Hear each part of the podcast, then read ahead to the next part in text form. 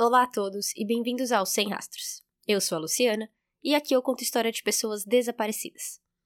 O episódio de hoje quase não saiu. Eu descobri que eu precisava viajar a trabalho por duas semanas, tive que correr e tentar pegar todos os aparelhos e eletrônicos que eu preciso para gravar o podcast e terminar de escrever o roteiro desse episódio e do episódio bônus que sai na Aurelo também, esse mês para os apoiadores. Então, foi loucura, mas eu consegui. Esse episódio está saindo agora e daqui a algumas horas eu vou colocar o episódio bônus na Aurelo também.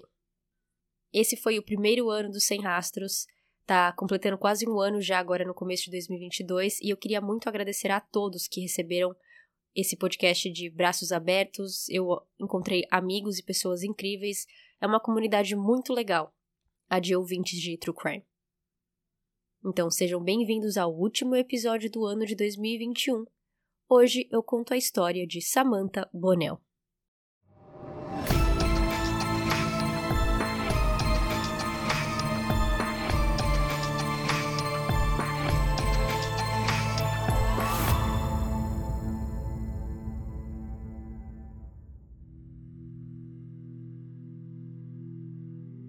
É normal passar a adolescência contra os pais ou se rebelando em alguns assuntos, como sair com amigos até tarde e piercings todo mundo assegura novos pais de que isso é uma fase e é chamado carinhosamente e sarcasticamente de aborrecência.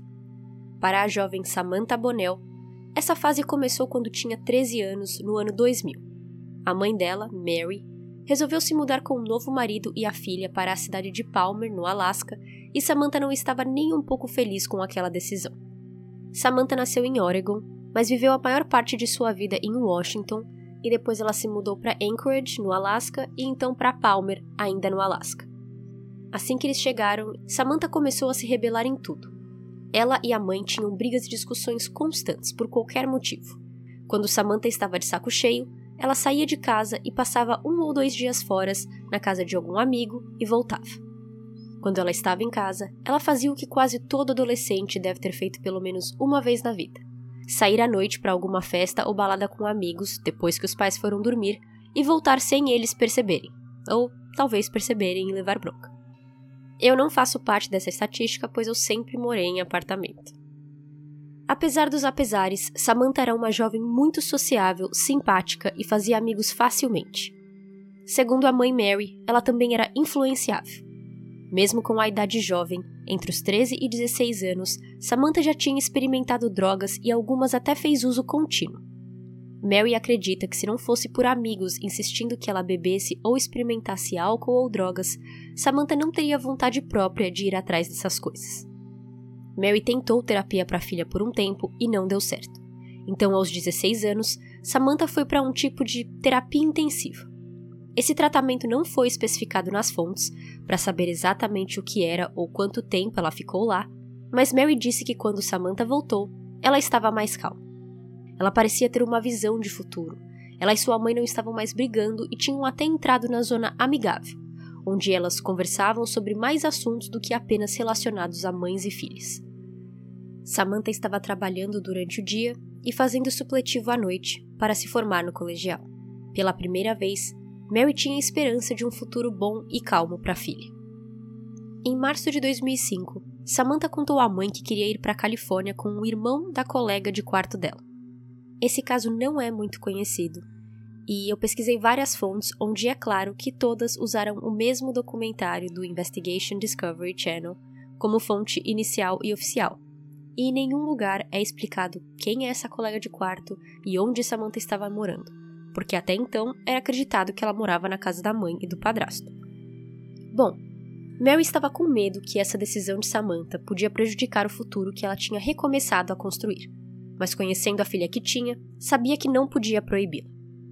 A dias de distância de seu aniversário de 18 anos e de se tornar oficialmente adulta, Samantha se foi em sua aventura para a Califórnia e Mary viu que estava enganada. A filha ligava várias vezes por semana, dizendo que estava se divertindo muito, indo para as praias, conhecendo novos lugares e que estava gostando muito do novo estado. Mas Mary estava enganada de primeira. Apenas dois meses depois, em maio, as ligações que antes eram duas ou três vezes por semana virou uma ligação a cada três semanas ou menos. Mary de algum jeito descobriu que Samantha estava falando novamente com amigos antigos dela, os mesmos que tinham a influenciado e usavam drogas com ela. Em julho de 2005, Samantha conseguiu um emprego com uma companhia de revistas, onde o trabalho dela seria vender assinatura de revista porta em porta. Eu me impressionei em saber que em 2005 ainda existia esse tipo de abordagem para vender assinatura de revista, até lembrar que em 2010 eu caí na lábia de um desses na rua e acabei contratando a assinatura mensal de duas revistas por um ano e levei uma das maiores broncas da minha mãe, no qual eu lembro até hoje. Acho eu que desde então já não se deve mais ter esse tipo de vendas. Mas para Samantha, esse era o emprego perfeito.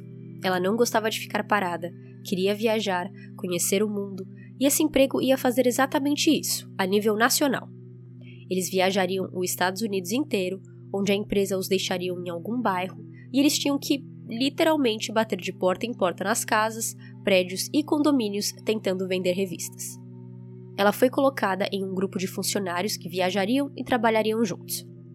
Nesse grupo, ela conheceu Chris, um jovem de 22 anos da Califórnia. Eles se deram bem instantaneamente e a amizade passou para namoro. Samantha agora tinha um emprego estável e um namorado que trabalhava na mesma empresa, então eles estavam tendo a oportunidade de conhecer novos lugares como um casal. Contudo, a verdade é que não existe emprego perfeito, e não demorou para Samantha e Chris perceberem isso. Por um lado, eles estavam viajando e conhecendo novos lugares com a empresa pagando. Por outro lado, a empresa dava carona para eles até um bairro, os funcionários passavam o dia tentando fazer venda, e no final do dia, eles precisavam dizer se tinham batido a meta de vendas pessoal ou não. Aqueles que não tinham alcançado a meta não ganhavam comida. Eu adoraria saber o nome dessa empresa e se ela ainda existe, mas isso nunca foi publicado. Samantha e Chris se cansaram e decidiram abandonar o emprego. Eles estavam em Sacramento, na Califórnia, que tinha sido a parada mais recente da companhia de revista, com fome e quase sem dinheiro. Samantha ligou para sua mãe e disse o que estava acontecendo. Eu e o Chris nos demitimos, estamos na cidade de Sacramento e só temos dinheiro para pagar uma noite num motel. Eu acho que eu já expliquei isso aqui, vocês também já devem saber, mas motel nos Estados Unidos é diferente de motel no Brasil. Motel nos Estados Unidos é simplesmente um lugar mais barato, que costuma ficar assim, no meio de uma estrada, muito usado por caminhoneiros. Então por isso que ela tinha dinheiro para uma noite num motel e não para um hotel, por exemplo. Eles costumam ser bem mais baratos. A mãe de Samantha, mesmo com os altos e baixos da filha, tinha prioridades bem claras: segurança. Mary pagou por mais uma noite no motel para o casal e perguntou: Para onde vocês querem ir? Vocês querem vir aqui para casa, para casa da sua tia ou onde? Me fala onde você precisa ir e eu pago a passagem de avião, ônibus ou trem. Samantha diz que os pais de Chris moram em Montclair, na Califórnia, a apenas uma hora de distância de Los Angeles, e que eles queriam ir para lá. Mary cumpre sua palavra, mas apenas depois de Samantha lhe passar o telefone da mãe de Chris, ligar para ela e se certificar de que estaria na casa quando os jovens chegassem e que ela mora lá mesmo e tudo mais. Como disse, segurança. Quando Chris e Samantha chegam, ela liga para sua mãe dizendo que eles chegaram, estão bem, e depois ela falava com a mãe: Beijos, te amo. Essa foi a última vez que Mary falou com a filha. A linha do tempo aqui sobre quanto tempo eles ficaram na casa de Chris é um pouco nublada, como é falado em inglês, mas parece que a mãe do jovem não estava muito feliz em ter ele e sua namorada na casa dela. Em uma entrevista, Chris dá a entender que a mãe não queria ele na casa sem emprego e dividindo o quarto com a namorada. Então os dois decidem que a melhor ideia é voltar para o emprego da revista. A mãe dele dá dinheiro suficiente para os dois pegarem um ônibus para que assim eles pudessem voltar a se encontrar com o grupo em Sacramento. No sábado, 24 de setembro de 2005, os dois vão até a estação de ônibus. Enquanto eles esperavam pelo ônibus, dois homens se aproximaram e ofereceram trabalho aos dois. Mais surpreendentemente ainda, eles trabalhavam para outra empresa de revista e o emprego oferecido era o mesmo que eles já tinham: vendedor de assinatura de porta em porta. Se isso já não fosse coincidência ou chocante o bastante, a decisão dos dois também surpreende. Samantha e Chris aceitam Talvez por já estarem ali na cidade, ao invés de precisar viajar seis horas no ônibus, ou pensando que essa empresa podia ser melhor que a antiga, Eles aceitam a proposta e seguem os homens até um motel localizado ao lado da estação de ônibus, onde o resto do grupo de funcionários estavam hospedados. No motel, Chris e Samantha têm que esperar até os outros funcionários chegarem, mas quando chegam, todos se conhecem, são educados e se dão bem. Samantha ficou conversando com algumas meninas e depois de um tempo, ela disse a Chris que essas meninas, mais alguns outros do grupinho, iam para o cinema aquela noite e se ele não queria ir também. Chris disse que não, mas que se Samantha queria ir, tudo bem. Samantha queria ir. Ela era sociável, gostava de sair. Então ela e Chris se despediram com um beijo e ela se foi. Chris não veria mais sua namorada. Horas depois, o grupo volta. Um a um foi entrando no motel e nos quartos, mas nada de Samantha. Chris pergunta pro pessoal: Onde tá Samantha? E todos, muito despreocupados, respondem: Não sei. Pressionando um pouco mais e falando com um a um diretamente, eles dizem que no meio do filme Samantha se levantou chorando, saiu correndo e não voltou mais. Chris ficou indignado no quanto essas pessoas não pareciam se preocupar que alguém do grupo deles não estava de volta junto com eles. Que eles tinham ido juntos, então deviam voltar juntos. Mas que Samantha estava faltando e eles estavam tratando como se nada demais tivesse acontecido. Ele entendia que Samantha e esse pessoal tinham se conhecido naquela noite, e por isso eles não pareciam se importar. Mas Chris disse que se fosse com ele em uma situação dessas, ele iria atrás da pessoa ou faria algo ao invés de ignorar. Chris resolve andar até o cinema e procurar por Samantha lá, no estacionamento, fala com funcionários, faz um trabalho bem policial, pergunta se eles viram alguém saindo no meio da sessão chorando, mas ninguém viu nada. Ele volta andando à noite para o motel por quase uma hora, pois essa era a distância do cinema do motel e Chris foi mesmo assim. Ao chegar de volta no quarto, à uma da manhã, ele liga para a mãe de Samantha e pergunta se ela tinha tido notícias da filha. Mary diz não, por quê? Quando Chris conta o que os colegas tinham dito a ele sobre Samantha ter saído no meio do cinema e ido embora, Mary não fica chocada ou preocupada. Ela simplesmente diz: É, esse é o tipo de coisa que a Samantha faz. Ela foge e depois volta.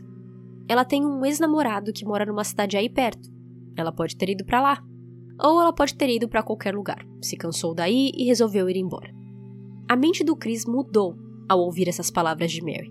Ele passou de namorado preocupado com a possibilidade da namorada estar em perigo para a de namorado rejeitado, com raiva. Por que Samantha teria feito isso com ele? Por que ela não teve a decência de dizer adeus ou falar que estava indo embora? E por que ela teria deixado sua mala e roupas para trás? Eu acredito que se não fosse pelo que Mary falou para Chris, ele teria continuado a procurar mais fundo pela namorada e até mesmo ido à polícia caso não achasse Samantha. Mas com essa ligação, Chris disse a Mary que ia ficar com os pertences de Samantha por um tempo, caso ela quisesse de volta. Mas só. Nos dias seguintes, ele e seu novo trabalho estavam agendados para ir para Phoenix, no estado de Arizona. E Chris foi, tentando deixar Samantha para trás, triste com a ideia de que ela tinha o deixado de uma maneira tão fria. Sendo advogada do diabo, nós não podemos culpar Mary pelas suas palavras. A filha que ela criou e conhecia tinha essa personalidade rebelde, espontânea e independente. Ela tinha certeza de que mais cedo ou mais tarde Samantha entraria em contato para dar um oi ou pedir dinheiro. Mas essa certeza não a impediu de procurar. Ela tinha vários contatos de amigos e conhecidos de Samantha ao longo dos anos e Mary ligou para todos eles para ver se alguém tinha falado com ela. Nada. Ela também resolveu ligar para a mãe de Chris, por ela ter sido uma das últimas pessoas a ver sua filha, mas sem sucesso. Mary ligou algumas vezes e todas caíram na caixa postal. Ela deixou algumas mensagens e a mãe nunca ligou de volta. Mary fez esse bando de ligações na semana seguinte ao desaparecimento de Samantha. Na segunda semana, ela esperou e esperou, e ainda assim nada da filha aparecer. Quando mais jovem, Samantha costumava sair de casa por alguns dias, depois de uma briga, mas ela sempre ligava para dizer onde estava, ou os amigos ligavam e diziam: Olha, a Samantha tá aqui em casa. E ela podia até passar semanas sem falar com a mãe, mas com certos amigos, não.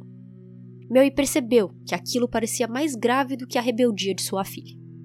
A preocupação agora veio para ficar, e com duas semanas da filha sumida, Mary resolveu tentar abrir um BO de desaparecimento para Samantha. E tentar é a palavra-chave aqui. Quando ela ligou para a polícia do Alasca, eles disseram que ela tinha que entrar em contato com as delegacias locais da Califórnia, onde sua filha foi vista pela última vez. O problema é que ela não tinha essa informação. Ela sabia que eles estavam na cidade de Montclair, mas ela não sabia onde era o cinema ou o motel onde sua filha foi vista pela última vez. E a polícia pedia pelo último local onde a pessoa tinha sido vista. O mais perto de pista que ela tinha era o número da mãe de Chris. Usando o código da área do telefone, ela foi ligando para as delegacias. Uma delas falou que uma jovem de 18 anos podia muito bem sair de casa sem avisá-la. Outra falou que, se você nem sabe onde ela estava por último, como que a gente vai saber? Uma terceira disse que o número da mãe de Chris não era de sua área. Mary pergunta: Ok, então da onde é? O atendente diz: Não sei, e desliga na cara dela. Se Mary queria encontrar a filha, ela teria que achá-la sozinha porque a polícia claramente não tinha intenção nenhuma de ajudar. Ela se virou para a internet e começou pesquisando duas coisas. Primeiro, o crédito da filha, para ver se ela tinha se aplicado para um novo emprego, ou alugado um apartamento, ou algo em algum lugar, mas seu crédito estava intacto. Segundo, ela pesquisou a fundo sobre tráfico humano, pensando que isso podia ter acontecido com sua filha. Mas além disso, Mary esperou. Em novembro é comemorado o Dia de Ação de Graças, em dezembro, Natal e janeiro, Ano Novo. Mary sabia que não importava o quanto Samantha estava em sua fase rebelde ou brava, ela sempre ligava nos feriados e sempre mandava um cartão de Natal para sua tia Liz. Quando o Natal chegou e ninguém ouviu falar de Samantha, Mary sabia que a única razão para isso era que a filha não estava em posição de ligar ou contatá-las, acreditando que Samantha tinha sido sequestrada ou traficada. Com a virada do ano, de 2005 para 2006, Mary adquiriu um novo ritual. Enquanto o objetivo das pessoas para o ano novo é ir à academia, comer mais saudável ou melhorar de maneira geral, a nova tarefa diária de Mary era um pouco mais mórbida. Ela acessava sites sobre corpos não identificados. Toda noite, Mary entrava em sites que postavam fotos de pessoas com seus corpos não identificados para ver se achava sua filha. Entre tantos, o site mais visitado por ela era o downetwork.org. Doe é o nome que é dado em inglês para pessoas sem nomes, como se significasse fulano. Quando é mulher, é Jane Doe. Quando é homem, é John Doe.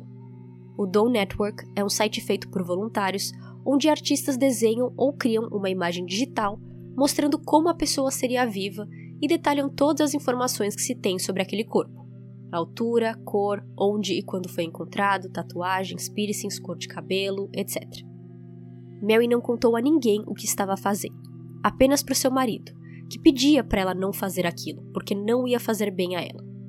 Querendo agora esconder o hábito de seu marido, eles deitavam na cama juntos e ela esperava ele dormir. Quando ele dormia, ela levantava de fininho, ligava o computador e ficava a noite inteira procurando. Quando era hora dele se levantar para ir trabalhar, ela voltava para a cama um pouco antes, esperava ele ir embora e depois voltava para o PC para procurar mais. No final de fevereiro de 2006, cinco meses depois que Samantha sumiu, um detetive da cidade de Hanahan, na Carolina do Sul, liga para Mary dizendo que encontrou a mala de rodinhas de Samantha. Carolina do Sul é do lado contrário do país em relação à Califórnia. Um homem da cidade de Hanahan ligou para a polícia e disse que acordou e achou uma mala azul na frente de sua casa, onde estacionava os carros. O identificador de bagagem trazia o nome de Samantha e os números de telefone de sua mãe no Alasca e da avó em Washington. Dentro da mala, a maioria dos itens não eram de Samantha. Mary disse que tinha várias roupas de homem, como camisetas e bonés esportivos, além de dois pares de jeans de tamanho grande. De Samantha, a mala continha apenas um suéter, uma meia solitária e uma mochila de couro que Mary lhe deu de presente. Mary explicou que sua filha estava desaparecida há cinco meses e, acreditando que agora ela podia estar na Carolina do Sul, o detetive encarregado do caso da mala procurou pela jovem pela cidade de Hanahan por três semanas, sem sucesso. Mesmo assim, esse detetive, que não tem o seu nome dito no documentário, foi enviado dos céus para Mary, porque ele deu bronca nela por ela não ter relatado o desaparecimento da filha. A Mary diz: Epa, epa, para, para, eu tentei. E como eu tentei, mas eu não consegui. Ela explica toda a situação do Alasca, Califórnia, desligarem na cara dela, e o detetive disse que ia ajudá-la. Ele ligou para o Alasca e disse: Ou vocês registram esse boletim de ocorrência, ou eu. Mas esse BO vai ser aberto de um jeito ou de outro. No dia 6 de março de 2006, o estado do Alasca registra o desaparecimento de Samantha Bonnell. Nos Estados Unidos, quando um BO é aberto, as informações coletadas vão para uma grande base de dados chamada National Crime Information Center, abreviada de NCIC, e em português, Centro de Informação Nacional de Crimes. Esse banco pode ser consultado por todas as autoridades no país, facilitando a procura por alguém. Por exemplo, nesse caso, se Samantha estivesse dirigindo em uma cidade e estado qualquer e fosse parada por policiais, assim que eles colocassem o nome dela no sistema, um sinal seria enviado dizendo que aquela pessoa está sendo procurada com um BO de desaparecimento em seu nome. É assim também que é possível encontrar pessoas foragidas ou que têm mandado de prisão a serem executados. Os detetives pedem para Mary lhe darem materiais genéticos de Samantha para uma possível identificação no futuro, como digitais, DNA e raio-x dos dentes. Mary diz que eles poderiam encontrar as digitais da filha já no sistema deles, por causa das vezes no passado no qual ela tinha fugido de casa, e entregou o raio-x dos dentes. Mary disse que isso foi uma das piores coisas que ela teve que fazer na vida e se sentia culpada por ter aceitado dentro de si que sua filha talvez não estivesse mais viva. 2006 estava chegando ao fim e não se tinha nenhuma novidade sobre a mala ou Samantha. Ela já estava desaparecida há 15 meses quando Mary decidiu voltar a fuçar os websites de corpos não identificados. Ela tinha parado, achando que era só uma questão de tempo para a filha aparecer depois de acharem sua mala mas não. Mary voltou ao seu ritual noturno, que a esse ponto tinha virado ritual todo dia, toda hora. Mary não estava escondendo mais. Ela passava dia e noite olhando imagens digitais de corpos à espera de um nome. E para deixar claro, não são imagens dos corpos. Não é uma foto da pessoa morta com os olhos abertos ou os olhos fechados na maca do legista. O que acontece é que o legista eles tiram uma foto do corpo e do rosto da pessoa, eles dão para artistas voluntários e eles conseguem criar uma imagem digital e assim ser possivelmente identificado por pessoas que visitam o site. Em uma certa noite, Mary se deparou com um caso interessante. A imagem anexada a esse caso mostrava uma garota que tinha uma certa semelhança com a filha. Não completamente. Mary disse que poderia ser uma irmã ou prima de Samantha. Além da foto, duas informações na descrição do caso condiziam com a história de Samantha. Ela estava vestindo uma calça e um casaco de moletom, peças muito usadas por ela, e o corpo tinha sido encontrado no mesmo dia do desaparecimento dela, 24 de setembro de 2005. Mas também tinha informações não correspondentes com Samantha. O cabelo da moça na imagem estava um tanto avermelhado, enquanto Samantha tinha cabelos mais loiros, pintados, mais loiros. A descrição dizia que a moça foi achada com sapatos do tamanho 7 e Samantha calçava tamanho 5, equivalente ao tamanho 34 e 35 no Brasil. Além disso, Mary pensou: se essa fosse minha filha, a polícia já teria feito a identificação com as digitais e dentes e teria me ligado. Quando um boletim de ocorrência de desaparecimento entra na base de dados, eles cruzam informações com corpos não identificados no sistema, como sexo, altura, local do desaparecimento, data do desaparecimento com data do corpo encontrado, entre outras variantes. Se alguma combinação é feita, eles pedem DNA, digitais ou raio-x para fazer a confirmação oficial. Mas isso não aconteceu aqui, então não podia ser ela, Mary pensou. Mas ela não conseguiu tirar essa foto da cabeça. Por meses, Mary entrava no site só para ver essa foto. Sua própria pesquisa tinha sido prejudicada, já que agora ela passava horas fixada olhando apenas esse caso. Será que era Samantha? Será que a polícia ainda não fez o reconhecimento? Em março de 2007, Mary resolveu seguir sua intuição. Para checar primeiro se estava ficando louca ou se a jovem realmente se parecia com sua filha, ela mandou um e-mail com a foto para sua irmã Liz, tia de Samantha, e perguntou o que ela achava. Na manhã seguinte, Liz respondeu a Mary: É ela. Com o apoio de Liz, Mary pegou o contato escrito na descrição do caso do website e ligou. Ela falou com alguém que disse que ia passar a informação dela para o Departamento de Pessoas Desaparecidas, mas 19 dias se passaram sem que ninguém entrasse em contato. Frustrada, no dia 19 de abril de 2007, Mary liga diretamente para o legista, que também tinha sua informação no site. David Van Norman era o legista do condado São Bernardino, na Califórnia, e ele atendeu o telefone. Mary explica sua situação, e a primeira reação de David é de que não, aquela moça não era Samantha. Ele já havia tentado cruzar informações de mais de 159 meninas desaparecidas com aquele corpo, que era chamado de Jane Doe, número 1705, e até então não tinha encontrado uma combinação. Ele foi bem direto com Mary. Existe apenas três jeitos para nós confirmarmos se minha Jane Doe é a sua filha: digitais, DNA ou arcada dentária. Me dê algum desses três itens e eu te digo se é Samantha ou não. Mary disse ótimo, porque a polícia tem essas informações e elas devem estar na base de dados anexadas ao boletim de ocorrência de desaparecimento. David abre o BO de Samantha e lá está escrito que não tem nada disso anexado naquele arquivo. O legista então liga para as autoridades do Alasca para perguntar sobre as digitais e eles dizem: Ah, as digitais de Samantha foram destruídas anos atrás, depois de que ela voltou para casa em uma dessas vezes em que ela fugiu e voltou. Isto é, eles destruíram as digitais antes de 2006, que foi o ano que o boletim foi feito e que eles pediram para Mary enviar raio-x do dente. Então eles podiam ter contado isso a ela e pedido por digitais ou DNA. Mas eles não falaram nada e deixaram Mary pensar que a polícia ainda tinha essa informação guardada e pronta para ser verificada caso precisasse. E por que diachos essas digitais não tinham sido guardadas digitalmente? Já era o ano 2000 e pouco quando Samantha começou a fugir de casa, e o AFIS foi criado em 1999 que é o Sistema de Identificação Automática de Digitais, uma grande base de dados apenas para, sim, digitais.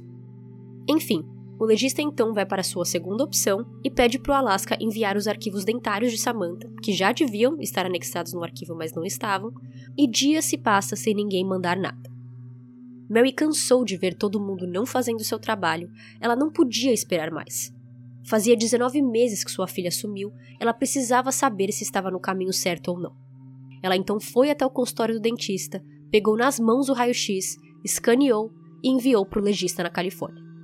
24 horas depois, ainda em abril de 2007, o corpo foi oficialmente identificado como Samantha Bonnell. Mary chorou muito com a notícia. Ela estava triste por saber que a filha morreu e aliviada por finalmente saber onde Samantha estava mas ela também já vinha tendo seu luto desde que a filha desapareceu há 19 meses atrás. Então ela disse que chorou por 12 horas seguidas, secou as lágrimas e partiu para a próxima fase do caso, que era trazer o corpo da filha para o Alasca para ser enterrado e entender o que tinha acontecido. Agora, vocês se lembram que o legista de primeira disse que achava que o corpo não seria de Samantha? Ele disse isso porque no Centro de Crimes Nacionais, o NCIC, o arquivo de Samantha mostrava que ela tinha desaparecido no dia 6 de março de 2006, sendo que o corpo não identificado da garota tinha sido encontrado em setembro de 2005. Então David disse: não é possível que esse corpo seja de sua filha. A Samantha estava viva por mais seis meses depois que o corpo foi encontrado. Mary sabia que isso estava errado e foi descoberto que a funcionária que preencheu o formulário ao criar o boletim de ocorrência de Samantha colocou a data de desaparecimento como a data do dia em que o boletim foi aberto. Mary só conseguiu registrar sua filha como desaparecida depois da mala ser achada em fevereiro de 2006 na Carolina do Sul e do detetive ajudá-la a pressionar as autoridades. A data em que ela conseguiu finalmente fazer o boletim de ocorrência foi no dia 6 de março de 2006. A funcionária que fez o boletim colocou erroneamente aquela data como a do desaparecimento. Samantha nunca teria sido identificada se dependesse da base de dados policial.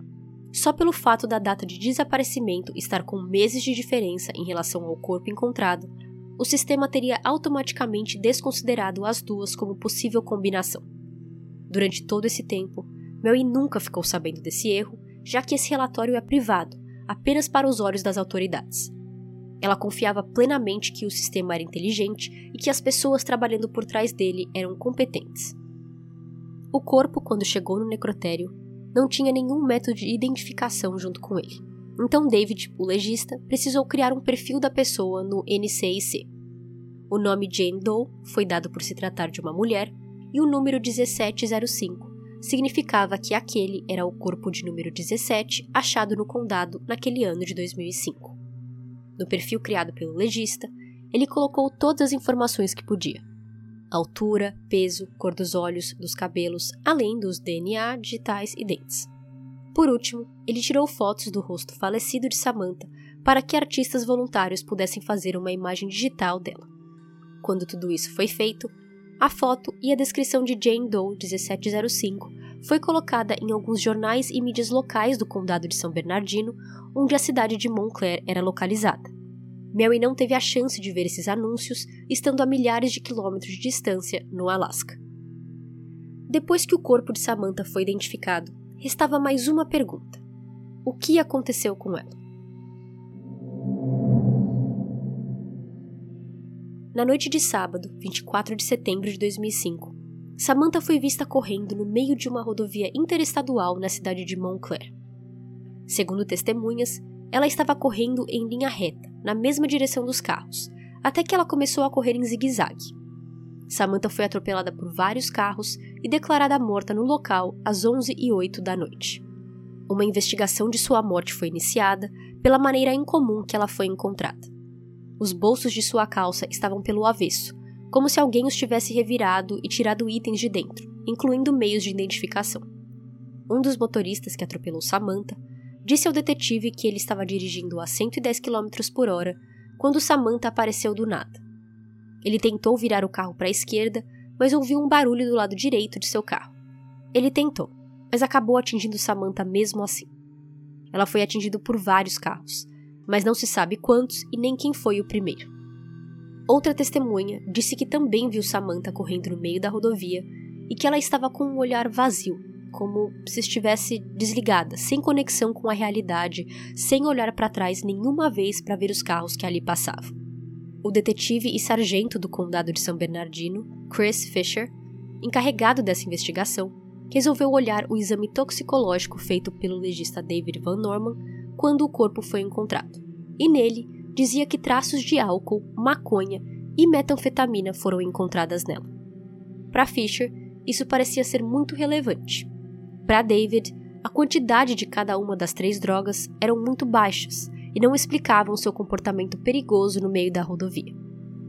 Samantha tinha 0,05 miligramas por litro de sangue de metanfetamina em seu corpo. Segundo a Universidade de Rochester, em Nova York, um nível de droga de até 0,2 no sistema cai na categoria terapêutica ou uso prescrito. Acima de 0,2 é considerado sinal de uso. Samantha tinha 0,05, então menos que 0,1. Fisher contatou Chris, o namorado de Samantha, para uma entrevista. Sem contar que ela estava morta, ele perguntou sobre o consumo de drogas da namorada. Chris disse que Samantha lhe contou que já tinha experimentado metanfetamina, mas que durante o tempo juntos, viajando e vendendo revista, ela no máximo tomava drinks e fumava maconha, ocasionalmente, mas nada de metanfetamina. Fisher perguntou sobre a mala de Samantha e Chris explicou que entre Phoenix, no Arizona, e Albuquerque, no Novo México, a mala tinha sido roubada e que os itens dentro dela, como os bonés e blusas esportivas, eram dele. Só depois de esclarecer esses dois pontos que Fisher contou a Chris o porquê Samantha não voltou para o motel aquela noite. No documentário, Chris aparece chorando, dizendo que se sente muito culpado pelo que aconteceu com Samantha. Que se ele tivesse pedido para ela não ir, as coisas podiam ser diferentes. Que ele falhou em seu papel de proteger, de namorado. E que ele não falhou apenas com Samantha, mas também com Mary. E por isso ele pede desculpas. Sem mais pistas para investigar, Fisher fecha sua investigação concluindo que Samantha sofreu um terrível acidente, mas que não era um crime. Ele chegou a ir no cinema que Samantha supostamente saiu correndo e chorando, mas dois anos tinham se passado e ninguém se lembrava dela. Os paramédicos que ajudaram Samantha naquela noite em 2005 disseram que os bolsos revirados podiam ser causados pelo impacto do acidente, que não era incomum roupas serem tiradas ou rasgadas em um atropelamento. A morte de Samantha foi classificada como acidente e a mala encontrada na Carolina do Sul continua sendo um mistério até hoje, sem nenhuma explicação lógica sobre como ela foi parar na frente da casa de um desconhecido do outro lado do país no ano seguinte ao desaparecimento. Mary chegou a contratar um detetive particular em 2007, que ofereceu seu trabalho para Mary por um dólar, para investigar mais a fundo a morte de Samantha, mas eu não achei nenhuma atualização sobre isso. Nos 19 meses que demorou até Samantha ser identificada, David Van Norman não se conformou com a demora. Samantha chegou com uma aparência boa no necrotério. Limpa, boas roupas, parecia ser bem alimentada. Era claro para ele que a jovem tinha família ou uma vida com acesso a coisas como comida e banho. Por que ela ainda não tinha sido nomeada? Ele também impediu o corpo de ser enterrado, acreditando que logo ele teria um nome para ela. Por 159 vezes, ele tentou achar a identidade de Samantha, e na tentativa 160, graças a Mary, ele conseguiu. No documentário é mostrado que David e Mary se conheceram, eles se abraçaram e os dois só têm coisas boas para falar um do outro. Durante esses 19 meses, Mary não saiu de casa.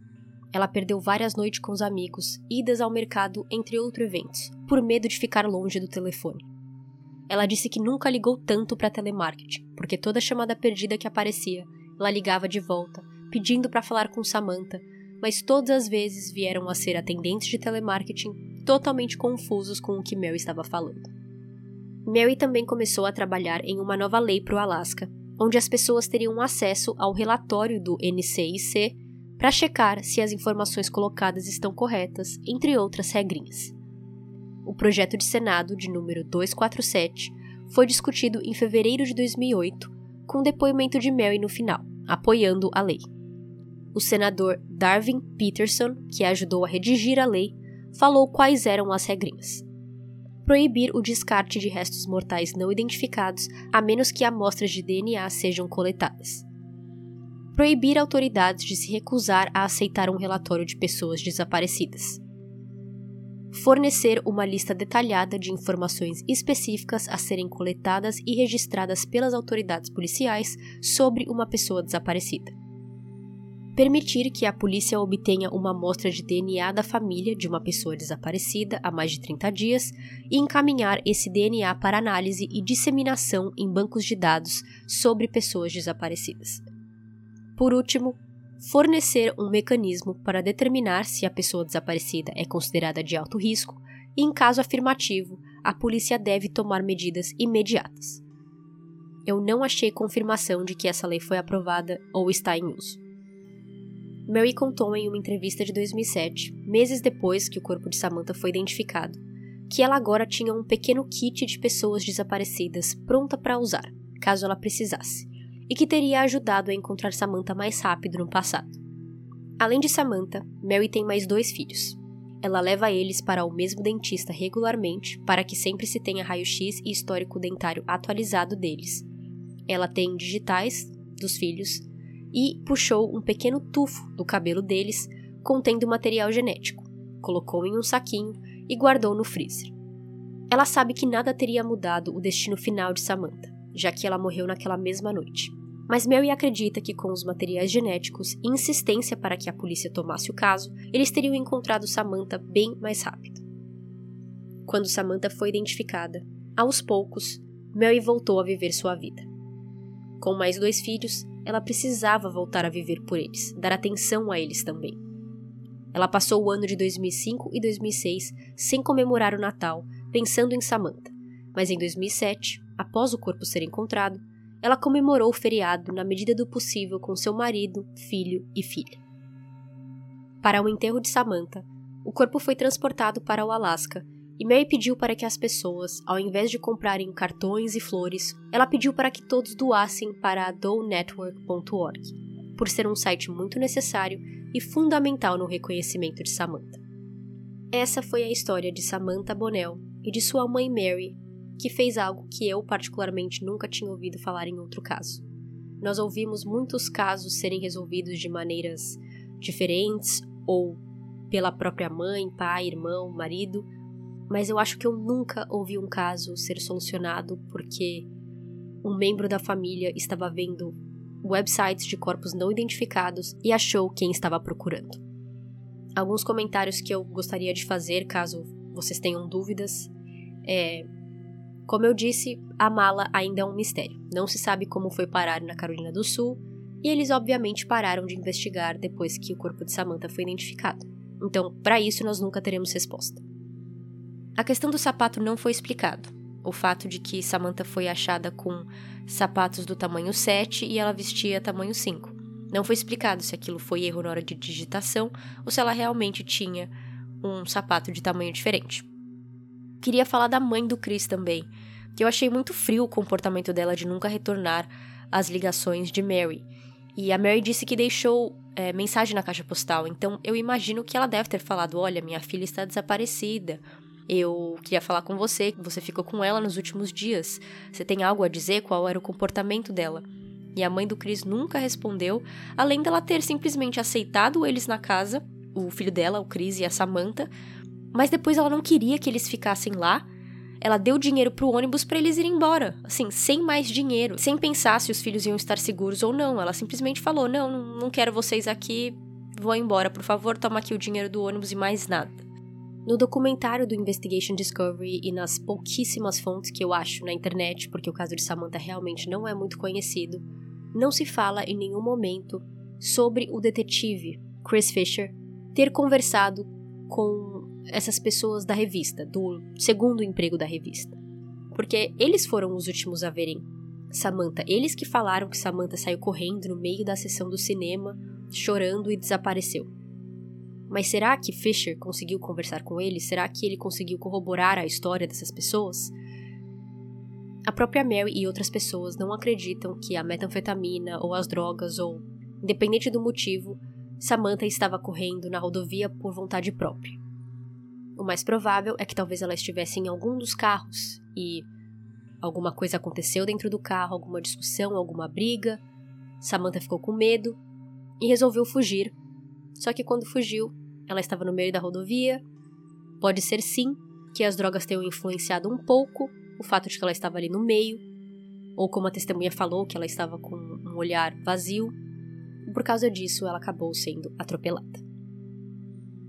E eu só queria comentar também sobre o que a Mary falou que no Natal e em feriados a Samantha costumava ligar para casa ou dar um oi pelo menos, mas que mesmo que ela não fizesse isso, ela com certeza absoluta mandaria um cartão para sua tia Liz.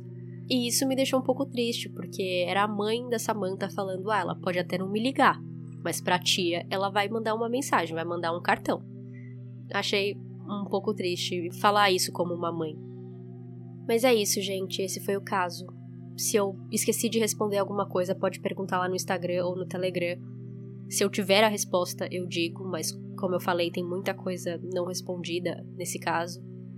Eu acredito que se Chris tivesse ligado para a polícia na noite que Samantha desapareceu, eles rapidamente iam fazer a conexão entre a descrição que ele daria de Samantha com o corpo encontrado e ela teria sido achada aquela noite.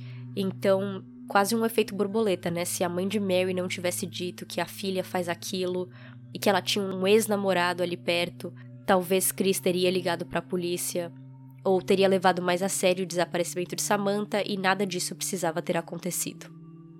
Samantha era uma menina muito bonita, jovem, né, 18 anos, e que mesmo o detetive falando que não foi crime, que foi um acidente, Ainda existe dúvidas, só que infelizmente não existe evidências o bastante para reabrir a investigação ou para prender um suspeito ou descobrir o que aconteceu.